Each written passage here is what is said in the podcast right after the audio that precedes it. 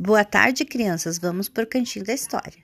Hoje vai ser a história do cão e suas pulgas. Manu, um velho cão inglês, há muito tempo e seu pelo era habitado por três pulgas: Luísa, Lili e Lisa. Sem parar, ele se esfrega, tentando em vão expulsar as indesejáveis pulguinhas. Quando se estira ao sol, na erva fresca, Luísa, Lisa e Lili recebem seus coleguinhas. Luísa, Lisa e Lili ficam bem agitadas. Não está um pouco acabado esse banzé, diz a Luísa. Que? Você não mora no, no, meu pelo, minha pulga, e não me deixa dormir? resmungou Manu.